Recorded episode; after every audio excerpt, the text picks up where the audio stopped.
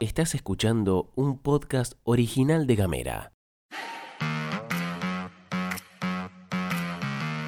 Hoy es martes 31 de mayo y tenemos varias cosas para contarte. Vuelve a nacer el eterno proyecto. El bajo nivel de refuerzos seduce al cobicho. Una leyenda regresa a la competencia. Bienvenidas, bienvenidos y bienvenides. Información Editorial. y buena onda. Las noticias en 10 minutos o menos. La pastilla de Gamera. Gastón Lodos. Flor Vaso. Y vos.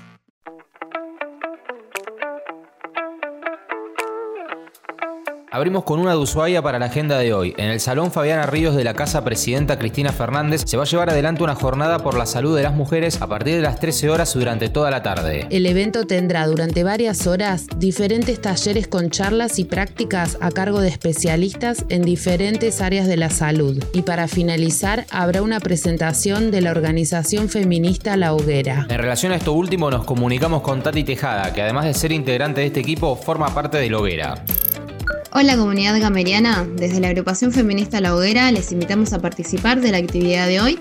Vamos a estar en la Casa de la Mujer a partir de las 18 horas hablando sobre el acceso al aborto en Tierra del Fuego, de las barreras que existen en su implementación y por supuesto vamos a estar hablando también de la lucha feminista que logró conquistar este derecho en el año 2020. Les esperamos.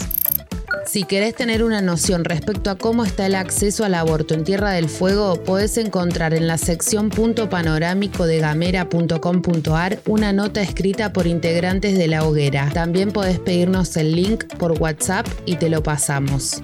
Vamos con la legislatura porque se conocieron nuevas fechas para avanzar en comisión con el proyecto que convierte a Península Mitre en área natural protegida. Según informa el sitio amigo elrompehielos.com.ar, la Comisión de Recursos Naturales, que es la número 3, presidida por Mónica Acosta, determinó una agenda de tres días para avanzar en la discusión. La cosa va a empezar el miércoles 8 de junio con la visita del Ministerio de Producción y Ambiente, Dirección de Vialidad Provincial, el Infotour y las cámaras de turismo y comercio de la provincia. El jueves 9 será el turno de investigadoras e investigadores del CADIC, la universidad y representantes de los pueblos originarios y las comisiones finalizarían el 14 de junio, con la presencia de los estancieros privados y del Poder Ejecutivo. De esta manera comienza nuevamente el camino para un proyecto que no logra avanzar en los consensos para al menos ser tratado en sesión, pero del que todos y todas aparentemente están a favor.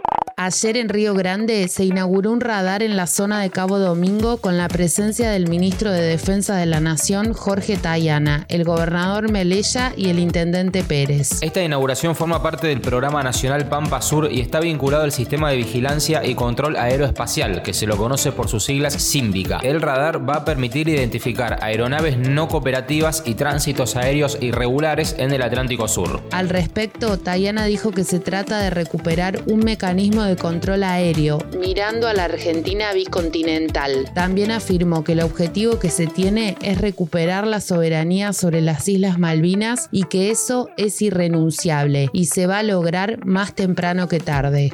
Hablamos del COVID porque si bien bajaron los contagios en la provincia, ahora te lo vamos a contar, se registró un nuevo fallecido y además se está hablando muy fuerte sobre la vacunación. Según informó el Ministerio de Salud Provincial en el último parte, se detectaron 10 nuevos casos de coronavirus en Ushuaia, 15 en Río Grande y ninguno en Tolwyn, lo que representa una leve baja respecto a la semana anterior. Actualmente hay 25 casos activos en Tierra del Fuego. Las cifras nacionales indican que 6 de cada 10 argentinos y argentinas no se aplicaron la dosis de refuerzo. El 89,7% de las personas en el país iniciaron el esquema y el 81% lo completó. Ahí se te pierde un 8%, por ejemplo. Pero solo el 40% aplicó su primera dosis de refuerzo. Por eso te recordamos que para la aplicación del primer refuerzo debe esperarse cuatro meses desde la segunda dosis y luego otros cuatro meses más para la aplicación del segundo refuerzo. Los contagios llevan 6 semanas consecutivas subiendo y hubo un aumento del 19% la última semana respecto del anterior. Los que saben plantean que no hay que colgarla porque justamente lo que hace que se transite con cierta tranquilidad esta parte de la pandemia es la vacunación. Si no estuviera la vacunación, si se profundizara esta tendencia de falta de refuerzo, bueno, podríamos volver a etapas que no queremos volver.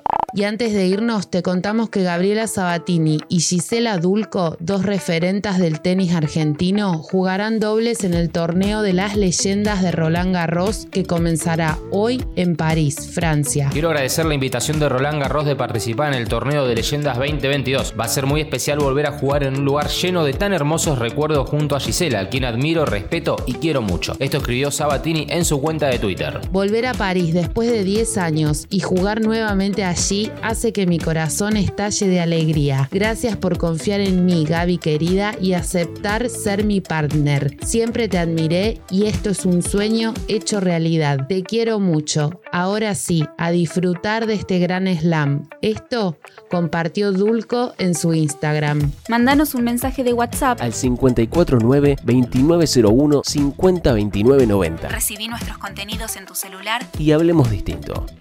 Llegamos al final, te deseamos que tengas un excelente martes. Gracias por estar ahí acompañándonos. Recordá buscarnos en arroba gamera TDF en nuestras redes sociales. Ahí subimos notitas, subimos diferentes contenidos que te pueden llegar a interesar. Te agradecemos mucho. Hasta luego. Esto es todo, amigues.